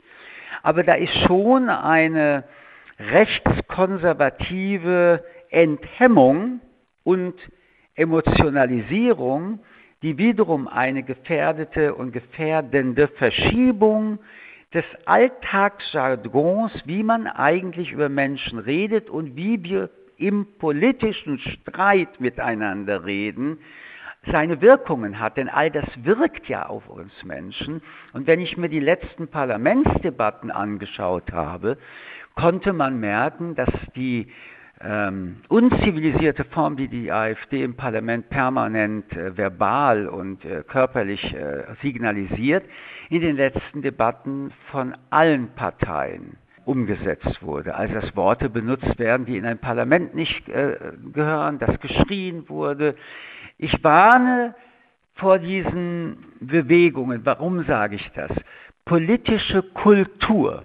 Ich muss die Begriffe zusammenführen Politische Kultur ist die Conditio sine qua non des Demokratischen. In Diktaturen schlagen sie sich in Parlamenten, aber doch nicht in Demokratien. Und das Wort, das man wählt, sollte deswegen sowohl in Form als auch Inhalt besser bedacht werden. Wir haben jetzt gerade auch diese Parlamentsdebatte, Sie haben es angesprochen, äh, was diese Woche ja die Generaldebatte war, alle verfolgt. Nein, es waren auch andere Debatten, wo Frau Bass ja auch äh, gerügt und, und das galt übrigens für alle demokratischen Parteien. Und deswegen möchte ich jetzt gar nicht mehr auf dieses Thema der Debatte eingehen, aber Angst in Freiheit zu verwandeln, das ist ja Ihre zentrale Forderung. Geben Sie uns mal bitte eine kurze Antwort oder zwei, drei Sätze. Wie gelingt uns das denn? Erstens der Angst keinen Raum geben. Zweitens überlegen, was uns Angst macht. Drittens denken und Lösungen finden. Und mit diesen Möglichkeiten ein bisschen mehr durchzuatmen, als durch Angst Asthma zu haben. Und wenn man erst einmal dieses Grundgefühl wieder hat, dann weiß man, dass man auch gestalten kann. Man weiß, dass man mitmachen kann. Man weiß, es gibt Gefahren. Die Furcht die muss man beachten. Das sind konkrete Gefahren, aber das lähmt mich nicht mehr. Bei einigen führt es sogar dazu, dass sie sich auf den Weg machen und die Gefahren auflösen. Es, ich kann da nichts anderes dazu geben. Ich kann nur sagen, Angst lähmt. Und es gab ja einen wunderbaren Film mit einem Titel wie Angst essen Seele auf. Ja, aber Angst ist nicht ein Zustand, auf dem wir verharren müssen. Wir Menschen sind in der Lage, weil wir die Einzigen sind, die denken können, weil wir ein Großhirn haben, unsere Emotionen und auch unsere Affekte, auch unsere grundsätzlichen emotionalen Säulen, wir sind in der Lage, sie zu durchstechen, dass sie ihre Kraft bei uns nicht mehr haben, weil wir denken können weil wir reflektieren können, weil wir miteinander reden können, weil Sie mich gerade fragen können, wie soll ich denn meine Angst überwinden? Und ich gebe Ihnen mein Rezept, andere geben Ihnen ein anderes Rezept, aber alleine, wenn wir schon reden, wird die Angst schwächer. Cogito ergo sum. Und er hat uns heute zum Nachdenken gut angeregt. Deshalb bedanken wir uns natürlich jetzt bei Michael Friedmann. Schlaraffenland ist abgebrannt, ein aufrührendes Buch, das gleichzeitig eine Streitschrift für mehr Klartext in der politischen Debatte ist. Vielen Dank für das Gespräch, Michael Friedmann. Ich danke Ihnen. Rauf und runter. Wolfgang Bosbach und Christian Rach sind die Wochentester. Wochentester. Wir geben Ihnen an dieser Stelle unsere ganz persönliche Bewertung ab über das, was wir dieser Woche gut oder schlecht fanden. Daumen hoch oder Daumen runter, klare Urteile sind gefragt. Lieber Wolfgang, was gab es für dich in dieser Woche, bei dem du gesagt hast, bravo, Daumen hoch oder da ging mein Daumen auch mal runter? Äh, Christian, ich weiß jetzt gar nicht, wohin ich den Daumen halten soll, nach oben oder nach unten. Der zuckt dauernd hin und her.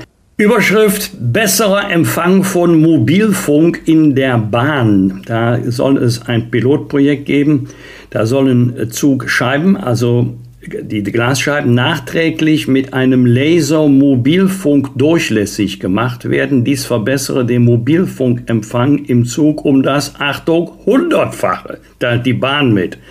Bei den, bei den beiden Zügen für die Südostbayernbahn und die Region Berlin-Brandenburg. Das ist das Pilotprojekt. Also ich muss ja auch ab und zu im Zug telefonieren. Das ist immer, immer sowas von peinlich, weil ich ja weiß, ich höre ja nicht nur selber, ich werde ja auch von anderen mitgehört oder andere hören mit, das ist das bessere Deutsch. Also ich weiß nicht, ob das auch für die Ruhezonen in der Bahn gilt oder nur für die Waggons, in denen man telefonieren darf.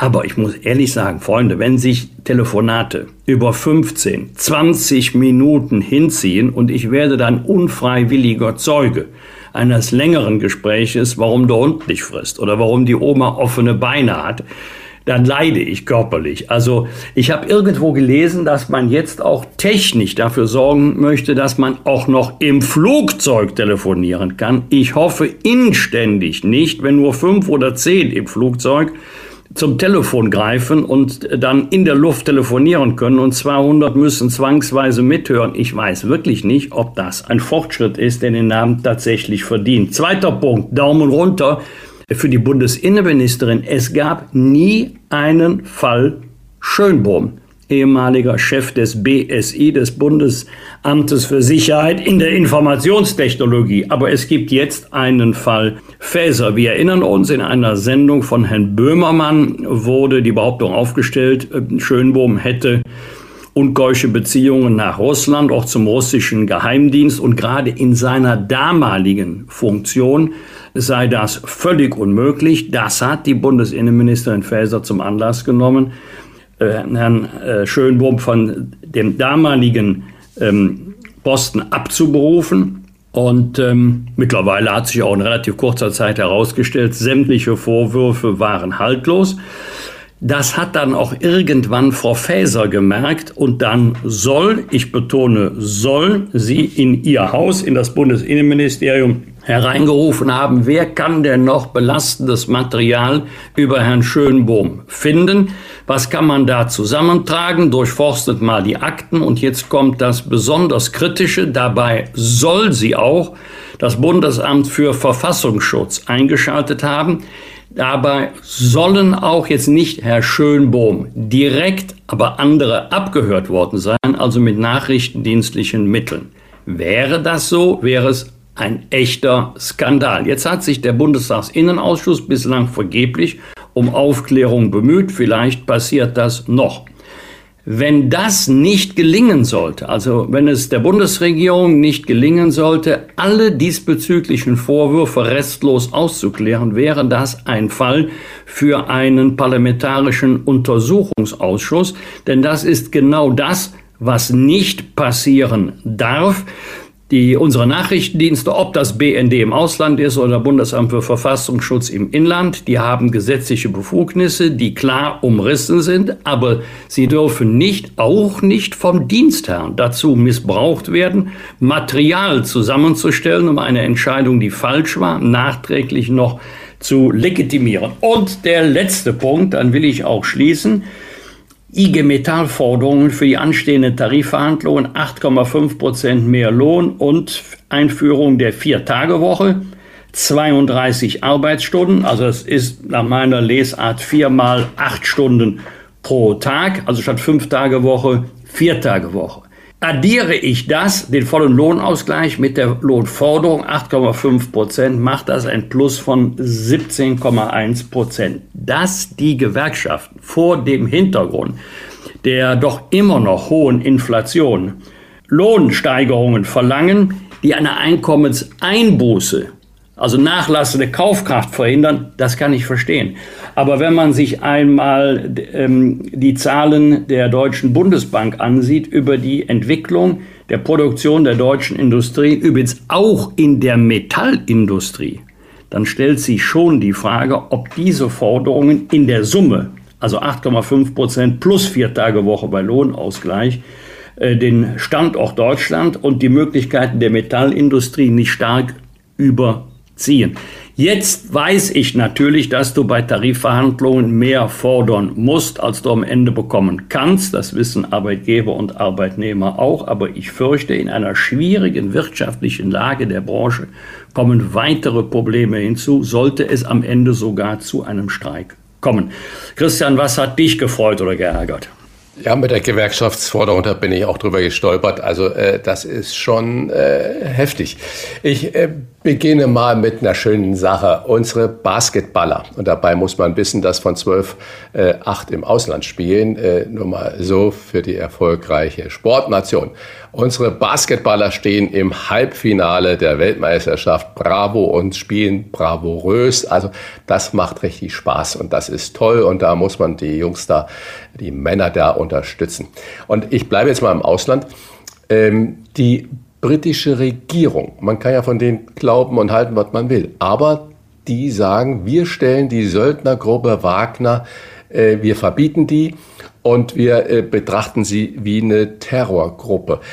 Ich stolper darüber, warum das eigentlich bisher nirgends passiert ist. Wir kennen doch alle, jedenfalls wenn man die Nachrichten so hört, die ganzen Gräueltaten, die, die da passiert sind und so weiter und so fort. Und keiner stellt diese Pseudo-Militärgruppe dann als Terrororganisation äh, hin, weil dann hat man natürlich vom Gesetz her andere Möglichkeiten an Geld, an äh, Vermögen, an äh, alle möglichen Sanktionen zu gelangen. Also dafür ein Bravo an die britische Regierung. Ein Daumen runter bei der britischen Regierung und wo unsere äh, Regierenden in den Ländern auch aufpassen sollten.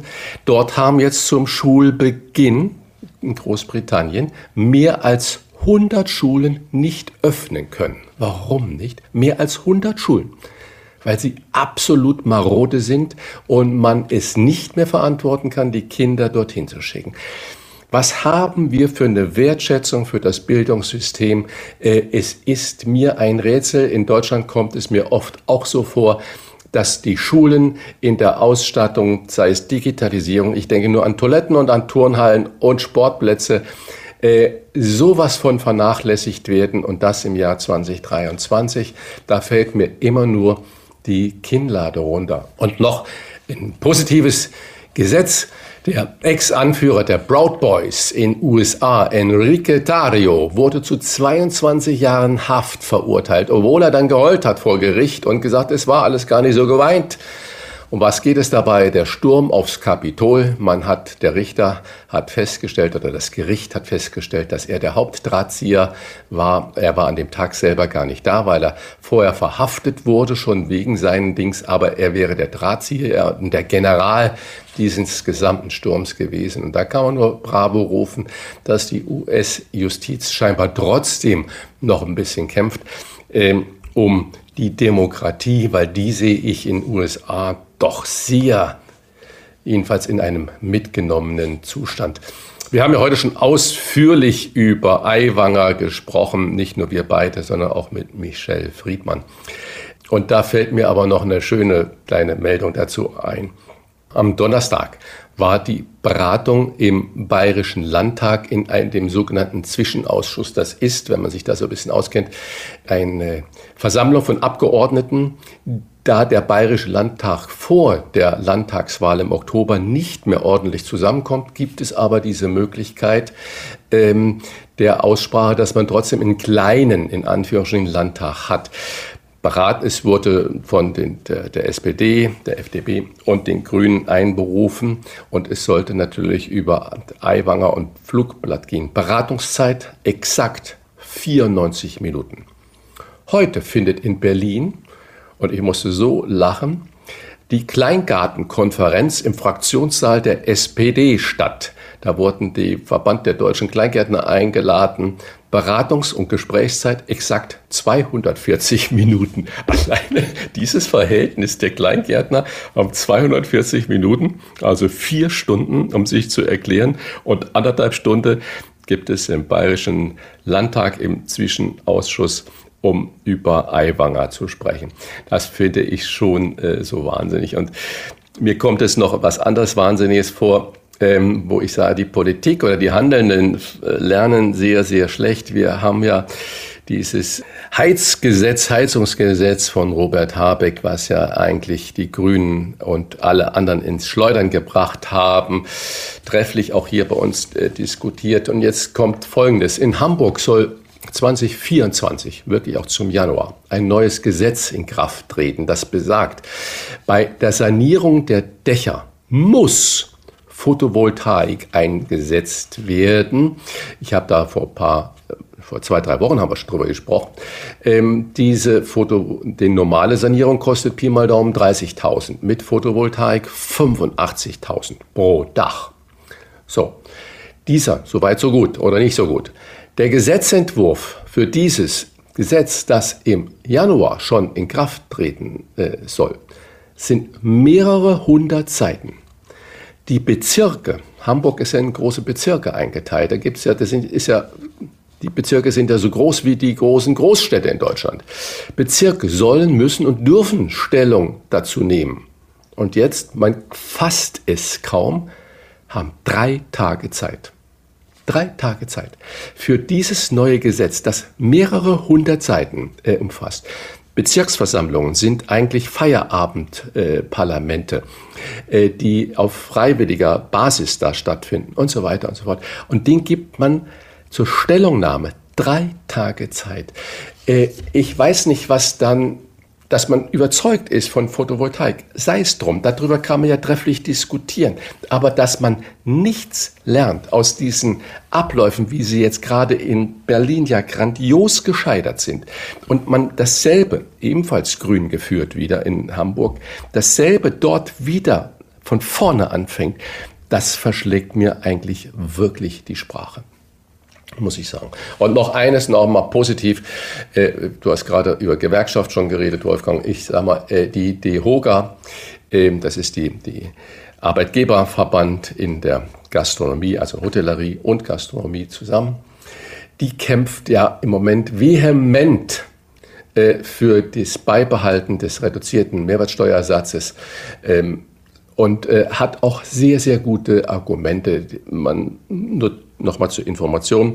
Der reduzierte Mehrwertsteuersatz bedeutet, äh, während Corona hat ähm, die Bundesregierung richtig und schnell gehandelt und den Mehrwertsteuersatz von 19 Prozent auf 7 Prozent bei den Speisen ähm, reduziert. Das heißt, Getränke waren immer 19 Prozent und sind auch heute 19 Prozent. Das nur zur Klarstellung. Und jetzt zwei Zahlen. Vor Corona gab es äh, 220.000 Mitgliedsbetriebe bei der DEHOGA. Heute sind es noch 186.000. Und die DEHOGA sagt, und da hat sie absolut recht, wo Gaststätten sterben, stirbt ein Teil der Seele des Ortes. Und wenn ich mir heute schon Innenstädte in kleinen Städten, in kleinen Orten oder auch in mittleren Orten die Verwahrlosung und Verweisung ansehe und wenn ich mir jetzt noch vorstellen, dass die paar verbliebenen Gaststätten, sei es Restaurants, Pubs oder was auch immer oder Kneipen, wenn die das nicht mehr schaffen, ähm, dann macht mir die Seele dieser Orte wirklich großen Kummer. Lieber Christian, vielleicht ähm, hast du es schon erfahren, ich gerade erst, dass Hans-Ulrich Klose verstorben ist im Alter von oh. 60 Jahren. Ja. Ich erwähnte das deshalb, weil du ja Ur-Hamburger bist. Ähm, ich habe ihn im Bundestag natürlich kennengelernt, aber eher aus der Ferne als durch persönliche Begegnung. Wir waren nie gemeinsam in einem Ausschuss oder bei Delegationsreisen unterwegs. Hast du ihn persönlich gekannt und ähm, hattet ihr eine gute Beziehung? Nein, ich, äh, nur zur Information für unsere Hörer und Hörerinnen. Hans-Ulrich Klose war äh, erster Hamburger Bürgermeister. Er war, glaube ich, in Hamburg nie der beliebteste Bürgermeister. Dann kam äh, Ortwin Runde und Donani. Und äh, die beiden sind, äh, der äh, Donani war immer der Intellektuelle, der ist er ja bis heute geblieben, aber trotzdem äh, war in Hamburg hoch angesehen. Ich habe ähm, Klose nie selbst kennengelernt, obwohl ich viele der anderen Bürgermeister kennengelernt habe, mit denen sprechen durfte, ganz besonders auch Henning Forscherau, ein großartiger, feiner Kerl und auch viel zu früh gestorben. Und äh, ja, das, ich habe die Meldung noch nicht bekommen, ähm, dass der äh, Hans-Ulrich Klose gestorben ist. Traurig, ja, aber wir können es jetzt ja nicht weiter vertiefen hier. Was wird? Was wird? Wolfgang Bosbach und Christian Rach sind die Wochentester. Am Wochenende überträgt RTL erstmals die neue Saison der amerikanischen Football League NFL. Ab sofort werden in der Regel am Sonntagabend unserer Zeit die wichtigsten Footballspiele live übertragen, in Konkurrenz zum Marktführer sonntagsabends ARD Tatort oder auch zu allen anderen Unterhaltungssendungen, die auch im Schwestersender bei RTL, zum Beispiel Vox laufen mit Grill den Hensler oder Kitchen Impossible. Wolfgang, ist das eine weitere Amerikanisierung unseres äh, Programms und unserer Kultur? Und äh, erste Frage war das. Und äh, zweite Frage, interessierst du dich für American Football persönlich und glaubst du, dass das ein Erfolg wird bei RTL? Also ich glaube, dass hier eine Nische besetzt wird. Ich glaube nicht, dass jetzt ähm, American Football überschwappt nach Europa und Deutschland in dem Sinne, dass unsere Lieblingssportarten Fußball, Handball dadurch ähm, ersetzt werden könnten. Nein, dafür ist es zu sehr amerikanisch. Das gilt übrigens auch für Baseball. Da muss ich allerdings gestehen, dass ich die Regeln bis heute nicht ganz verstanden habe, aber das kann auch an mir liegen. Ich habe tatsächlich einmal ein ähm, Footballspiel gesehen, da brauchst du viel Sitzfleisch. So ein Spiel kann ja äh, drei bis vier Stunden dauern, aber die effektive Spielzeit ist, je nachdem, viermal 15 Minuten, viermal 12 oder zweimal 20 Minuten. Also noch einmal würde ich es mir nicht ansehen, vielleicht mal reingucken, auch unter dem Gesichtspunkt, was machen die eigentlich für eine Show davor, dazwischen, dahinter. Äh, in Amerika ist ja das Endspiel Super Bowl das Sportereignis des Jahres mit einer legendären Halbzeitshow. Aber mir gibt es bei dieser Sportart viel zu viele Unterbrechungen. Also da sind die Unterbrechungen ja länger als die reine Spielzeit. Nein, Football-Fan werde ich nie, aber ich glaube, dass American Football auch in äh, Deutschland viele interessierte Zuschauer finden wird, also dass sich der Einkauf der Rechte für RTL durchaus lohnen kann. Am Dienstag erscheint die Biografie von Mr. Tesla, Elon Musk, geschrieben von Walter I. A. Saxon, der bereits die Biografie von Apple-Gründer Steve Jobs verfasst hat. Isaacson hat Elon Musk zwei Jahre lang begleitet. Christian, einige Inhalte sind im Vorfeld schon durchgesickert, zum Beispiel die schlechte Beziehung zu seiner Tochter, die ein Problem mit dem Reichtum ihres Vaters hat. Das ist ein Problem, was meine drei Töchter nie haben werden. Sie galt als Kommunistin. Wie ist das mit deiner Tochter? Hat die Spaß an deinem Beruf, an deiner Leidenschaft, am Kochen? Oder sagt sie Essen gerne? Also so meine Haltung, aber nicht selber unbedingt immer in der Küche stehen. Ja, ich versuche ja immer, so wie du das auch machst.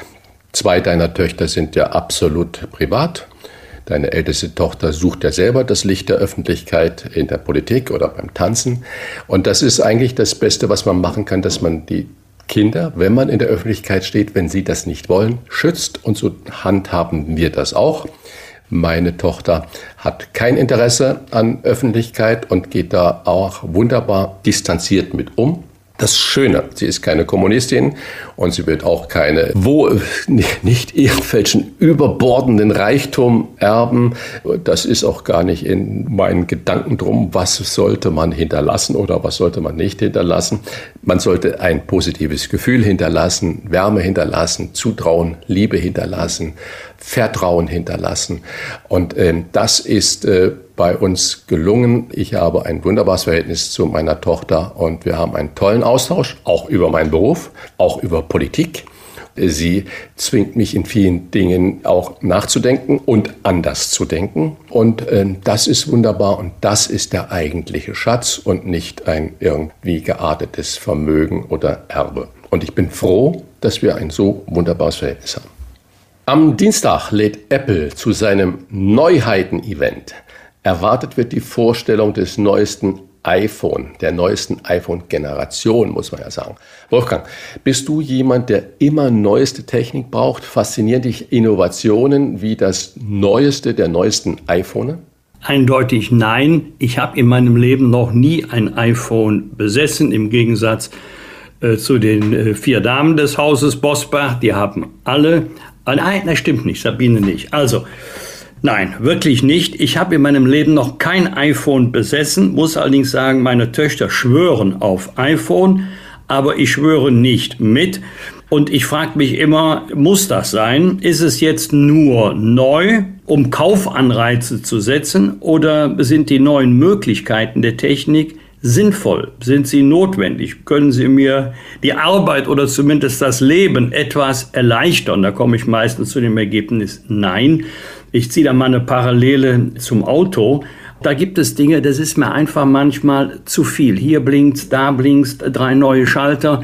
Da musst du dich ja erstmal zurechtfinden. Ich glaube, dass es dort Abteilungen gibt, die immer wieder überlegen, was kann man dem Autofahrer jetzt noch anbieten. Aber weiß jeder Handwerker, nach Fest kommt ab. Du kannst den Autofahrer auch so sehr verwirren, dass er sich gar nicht äh, so sehr auf den Verkehr konzentriert, wie es eigentlich sein müsste. Auch da frage ich mich immer, wenn es was Neues gibt, jetzt immer mal wieder beim Kraftfahrzeug, macht mir das, das Führen eines Kraftfahrzeuges einfacher oder verwirrt es nicht mehr? Um ein bisschen in deiner Branche äh, zu bleiben, Christian, trifft jetzt nicht unbedingt die Gastronomie, aber die Hotellerie ist ja auch artverwandt. Äh, unvergessen ist mir der Besuch in einem Hotel, da habe ich erst mal eine halbe Stunde die Fernbedienung gesucht, abends. Wollte noch ein bisschen Fernsehen gucken, ich habe sie nicht gefunden. Dann habe ich bei der Rezeption angerufen. Ähm, ich sage, liebe Leute, habt ihr hier eine Fernbedienung fürs? Ja, haben Sie denn noch nicht unser Tablet gesehen? Nein, habe ich nicht. Dann wurde mir geschildert, wo das Tablet steht. Das heißt, du konntest alle Funktionen im Zimmer, ob das die Jalousie war, Radio, Fernsehen, Klimaanlage, alles mit dem Tablet steuern. Mein Problem war nur, als ich mich damit beschäftigen wollte, war es dermaßen kompliziert, dann habe ich die Fernbedienung vergessen, den Fernseher ausgelassen und bin ins Bett gegangen. Also wenn ich eine Woche Urlaub mache, dann kann ich mich einen halben Tag mit dem Tablet beschäftigen. Aber wenn ich nur eine Nacht in einem Hotel bin, will ich eigentlich nur Fernbedienung und Lichtschalter haben. Also auch da findest du ja heute Technik. Machst du, willst du das Licht anmachen, geht die Klimaanlage aus. Wenn du die Klimaanlage anmachen, kommen die Jalousien runter. Also manchmal ist wenig weniger mehr. Zwei kleine Anekdoten. Ich war vor kurzem unterwegs, Bahn und dann Mietwagen, habe irgendwie so eine Kategorie Fiat 500 bestellt. Dann meint man das wie so oft dann gut und dann kriege ich irgendein MG, so ein Kombi. Okay. So, ich wollte mich nicht dagegen schweren. Ich hatte große Koffer dabei. Bin in das Auto, Schaltauto, alles in Ordnung. Aber es piepste permanent vorne, hinten, links, rechts, oben, unten. Äh, es hat mich kirre gemacht. Man entmündigt den Fahrer, die Fahrerin heute absolut, weil man denen nichts mehr zutraut. Ich will gar nichts gegen das Auto sagen, das fuhr wunderbar, alles fein. Aber diese Technik, wie du es ja gerade so zu treffend beschrieben hast, mich hat es kirre gemacht, verunsichert, alle Spiegel eingestellt, geguckt, warum piepst er jetzt? Warum? Da ist doch hinter mir ist niemand, da liegt keiner auf dem Boden, da ist, habe ich keinen überfahren, da ist in jeder Sekunde bei irgendwas piepste das Auto. Ich dachte, das kann nicht wahr sein. Und das Zweite, was du erzählst, geht mir in Hotels ebenfalls so. Wir beide sind ja auch schon ein bisschen älteres Semester. Ich komme im Alltag ganz gut ohne Brille aus, lesen gerne nur mit Brille. Und wenn ich in eine Dusche steige, habe ich im seltensten Fall eine Brille auf, das muss ich sagen. Und wenn ich dann aber die Brille noch mitnehmen muss, um zu verstehen, wie diese beschissene, Entschuldigung, dass ich dieses Wort jetzt sage, diese blöde Dusche funktioniert, weil auch die eigentlich mit dem Tablet von außen zu regeln ist, äh, die Temperatur einzusteigen ist, dann kriege ich Schreikrämpfe. Ich bin gar nicht Technik abgeneigt, überhaupt nicht. Aber solche Dinge, das Lichtschalter in einem fremden Zimmer, das, den Fernseher an oder ausmachen oder dass ich weiß, wie der Computer, den ich dann da habe, wo ich ihn reinstöpseln kann, oder die Dusche. Das finde ich das Schlimmste überhaupt. Wenn ich eine halbe Stunde Gebrauchsanleitung für die Dusche lesen muss, dann vergeht mir alles. Dann wechsle ich lieber das Hotel. Am Donnerstag tauft EU-Kommissionspräsidentin Ursula von der Leyen das erste mit grünem Methanol betriebene Containerschiff. Das wurde von einer südkoreanischen Werft gebaut und wird nach seiner Jungfernreise nach Europa in der dänischen Hauptstadt Kopenhagen erwartet. Christian, ein Containerschiff mit Methanolantrieb. Zeigt das nicht, dass wir uns auch beim Autoantrieb nicht voreilig nur auf E-Autos verlassen sollten? Ja, das ist ja das, wo, wozu ich dann sage, im Moment bin ich da froh, dass wir auch mal die FDP haben, die auch mal den Finger hebt und ab und zu mal bremst. Und zwar im positiven Sinne bremst, die, die sagt, okay, wir tragen das alles mit, aber wir müssen, wie das Schlagwort ja heißt, technologieoffen sein. Und wenn wir heute anfangen, aus ideologischen Gründen Weiterentwicklung von Technologie zu verhindern, äh, dann werden wir in 10, 20 Jahren ein riesiges Problem haben. Ich äh, sage mal ein anderes Beispiel. Ich kenne jemand, sehr wohlhabender Mensch, der hat mit einem Ingenieurbüro in den letzten zehn Jahren gesagt, das kann doch nicht sein mit den Batterien, dass wir da mit China angewiesen sind, dass wir seltene Erden brauchen, dass wir nicht wissen, wie das Ganze hinterher vor allen Dingen entsorgt werden soll. Gibt es nicht andere Speichermöglichkeiten? Die haben geforscht und entwickelt mit dem Riesenteam mit mehreren hundert Millionen eigenem Geld und haben eine Speicherkapazität, eine Speicherbatterie gefunden, die aus organischen Bestandteilen funktioniert. Man höre und staune die jetzt produktionsreif ist. Sie haben das alles ans grüne Wirtschafts- und Umweltministerium geschickt und gesagt, Sie wollen das gerne in Deutschland jetzt zur Serienreife bringen. Es gibt keine Schulden, die brauchen keinen, der das da weiter finanziert. Aber Sie würden das gerne hier machen, um bei uns die Transformation hinzukommen. Es gibt noch nicht mal eine Antwort. Es gibt noch nicht mal eine Antwort. Und genau das ist das, wo ich sage, was nicht sein kann, dass wir nur noch ideologisch verblendet in eine Richtung marschieren, ist es richtig. Wir müssen mit großen Schritten, mit großer Geschwindigkeit einen Change hinbekommen. Da bin ich vollkommen, das weißt du, Wolfgang, bin ich vollkommen dafür und dass das nicht immer alles glatt geht und nicht immer allem, jedem gefällt und dass das Geld kostet, d'accord. Aber wir dürfen doch nicht die Augen verschließen vor weiteren Technologien, vor weiteren Möglichkeiten. Wir dürfen doch unseren Ingenieuren und Wissenschaftlern nicht verbieten, daran zu forschen, um vielleicht diese Brückentechnologie, E-Batterien, so wie sie heute gebaut werden, irgendwann hinter uns zu lassen und auf andere Möglichkeiten umsteigen zu können. Am Samstag in einer Woche wird der frühere SPD-Chef Oskar Lafontaine 80 Jahre alt. Er hat im März 2022 seine politische Karriere beendet und ist aus der Linkspartei ausgetreten, wie das ja im Moment scheinbar die Eruption überall ist. Und er hat ja 2007 die Linkspartei sogar selbst mitbegründet. Wolfgang, hast du persönliche Erlebnisse mit Oskar Lafontaine gehabt? Und wenn ja, wie ist er als Mensch oder wie tickt er? Jein, wir waren ja kurze Zeit zusammen äh, Mitglied des Deutschen Bundestages, aber wir hatten nie Gemeinsamkeiten in der parlamentarischen Arbeit, erst recht nicht außerhalb der parlamentarischen Arbeit. Die Frage, wie tickt der Mann, also das würden vor allen Dingen gerne die Mitglieder der Linkspartei und seiner ehemaligen äh, Parteifreunde, die Genossinnen oder Genossen in der SPD wissen. Ich kann nur sagen, keine Ahnung. Ähm, ich kann mich noch erinnern, das muss Anfang März 1999 gewesen sein, als Oskar Lafontaine, Rot-Grün ist ja gerade an die Macht gekommen, das war die Regierung Schröder-Fischer. Oskar Lafontaine hat ja plötzlich hingeschmissen, und hat fluchtartig das Lokal verlassen, ist als Finanzminister zurückgetreten, als SPD-Vorsitzender, als Mitglied des Bundestages und äh, ist ja seitdem in der Öffentlichkeit nur noch sehr, sehr selten aufgetreten. Ich erinnere mich deshalb noch, weil die Nachricht auch für die äh, Kollegen aus der SPD, vielleicht sagt dem einen oder anderen noch der Name etwas, Dr. Dieter Wiefelspütz, auch Innenpolitiker wie ich, überrascht hat. Die waren völlig platt denn das war der Tag, an dem wir in die USA geflogen sind, zu Beginn der Verhandlungen über Entschädigung für NS-Zwangsarbeit. Da waren ja auch Kollegen aus der SPD dabei, die waren völlig fassungslos.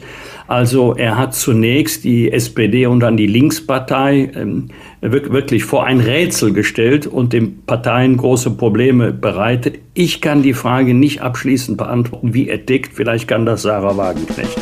Bosbach und Rach. Im Internet diewochentester.de das waren die Wochentester mit Unterstützung vom Kölner Stadtanzeiger und dem Redaktionsnetzwerk Deutschland. Wenn Sie Kritik, Lob oder einfach nur eine Anregung für unseren Podcast haben, schreiben Sie uns auf unserer Internet- und auf unserer Facebook-Seite. Fragen gerne per Mail an kontakt.diewochentester.de und wenn Sie uns auf einer der Podcast-Plattformen abonnieren und liken, freuen wir uns ganz besonders. Danke für Ihre Zeit und fürs Zuhören. Alles Gute, bis zur kommenden Folge. Was war? Was wird? Wolfgang Bosbach und Christian Rach sind die Wochentester.